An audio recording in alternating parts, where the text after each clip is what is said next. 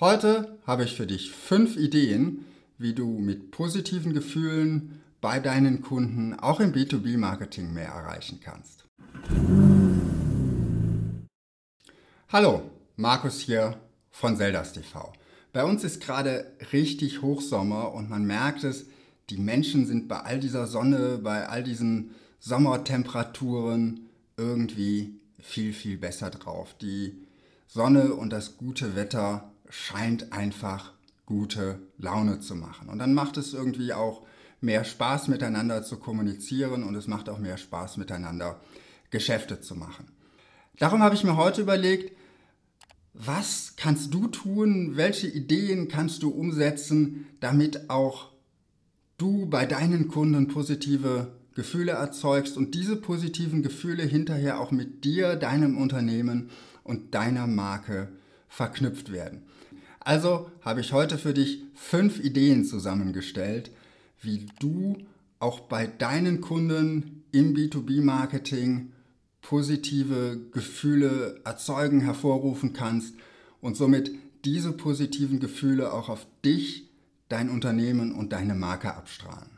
Idee 1, Erzähle eine inspirierende Geschichte. Komm nicht nur mit Zahlen, Daten, Fakten, technischen Spezifikationen an, was dein Produkt alles für Produkteigenschaften hat, sondern erzähle eine Geschichte oder versuche eine Geschichte zu finden, die deine Zielgruppe inspiriert. Wenn du zum Beispiel Wissenschaftler als Zielgruppe hast, dann könnte es dieses Tüfteln, dieses Forschen sein, dieses etwas beitragen. Überleg dir, wofür steht deine Zielgruppe morgens auf? Was ist neben dem Thema Geld verdienen der Antrieb dieser Menschen und wie kannst du mit deinen Produkten und deinen Dienstleistungen diesen Menschen dabei helfen, das zu erreichen, was sozusagen ihre Leidenschaft ist. Und versuche mit deiner Geschichte die du deinen Kunden erzählst, die du vielleicht in deiner Werbung erzählst, daran anzukoppeln und deine Kunden dazu insp zu inspirieren, wirklich etwas Großartiges zu leisten. Idee 2. Stelle die Errungenschaften deiner Kunden ins Rampenlicht. Erzähl nicht einfach nur davon, wie toll deine Produkte oder deine Dienstleistungen sind, sondern versuch mal herauszufinden, was machen deine Kunden tatsächlich mit deinem Produkt? Das wirst du wahrscheinlich wissen. Was erreichen sie damit? Was leisten sie Außergewöhnliches? Und dann versuch auch mal, diese Leistungen in den Vordergrund zu stellen und gib sozusagen deinen Kunden eine Bühne, wo, wo sie sich präsentieren können. Das macht einerseits deine Kunden stolz und andererseits zeigt es natürlich auch anderen Kunden sehr eindrucksvoll, was man mit deinem Produkt erreichen kann, wenn man dein Produkt benutzt. Aber eben dein Produkt ist dabei gar nicht so sehr in der Hauptrolle, sondern in der Hauptrolle ist dein Kunde, der irgendetwas Außergewöhnliches, irgendetwas Inspirierendes geleistet hat, was auch andere Kunden inspirieren könnte und was anderen Kunden sozusagen beiläufig zeigt, was mit deinem Produkt alles möglich ist. Also nimm dich selbst und dein Produkt ein bisschen zurück und stell dafür deine Kunden in den Vordergrund, stell deine Kunden auf die Bühne. Idee 3. Sei kein Oberlehrer oder Besserwisser. Und das gilt ganz besonders dann, wenn du B2B-Dienstleistungen anbietest, wenn du zum Beispiel Berater bist und ja, wenn du in ein Unternehmen kommst und anderen etwas zeigen musst oder anderen dabei helfen musst, etwas besser zu machen. Jetzt kannst du einerseits ankommen und sagen, ja, ich weiß das alles, ich komme jetzt mal hier hin zu Ihnen und dann zeige ich Ihnen mal, wie das geht. Oder du kommst hin und sagst, naja, Sie sind Experte in Ihrem Bereich, ich bin Experte in meinem Bereich und wenn wir das Ganze jetzt zusammenbringen, dann kommt etwas raus, was wirklich einzigartige Ergebnisse liefert, Produkte oder Dienstleistungen deiner Kunden. Und damit zeigst du deinem Kunden und auch seinen Mitarbeitern eine gewisse Anerkennung gegenüber dem, was sie tun, was sie gut können und kommst selbst nicht so als der Oberlehrer rüber. Und das kann vielleicht auch mal bedeuten, dass du auch mal Schwächen zeigst, gerade dann, wenn sie auf Gebieten liegen, die gar nicht zu deiner Kernkompetenz gehören. Damit wirst du ein Stück weit sympathischer und machst es gleichzeitig auch für die Durchführung deiner Arbeit deinen Kunden leichter, deine Ratschläge anzunehmen und auch umzusetzen. Idee 4. Ziele nicht nur auf den Kopf, sondern auch auf das Herz deiner Kunden.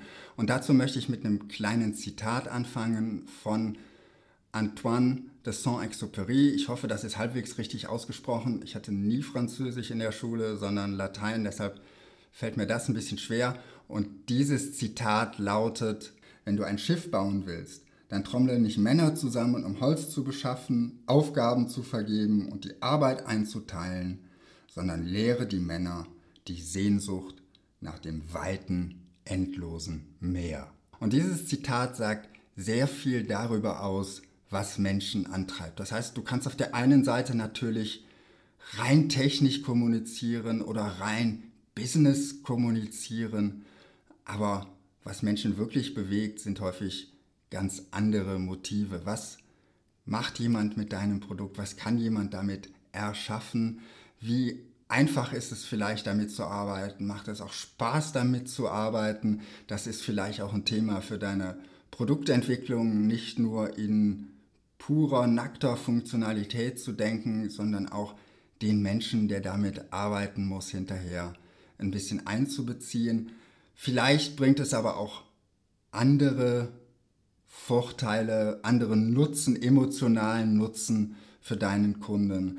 Und da wir heute bei, von positiven Emotionen sprechen, denk mal in die Richtung, was macht deinen Kunden stolz, was macht deinen Kunden Freude, wenn sie mit deinem Produkt arbeiten oder wenn sie vielleicht die Ergebnisse deiner Beratung sehen und vielleicht auch wenn sie den Prozess deiner Beratung mit dir durchmachen.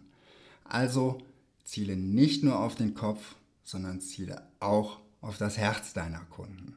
Idee 5. Formuliere positiv.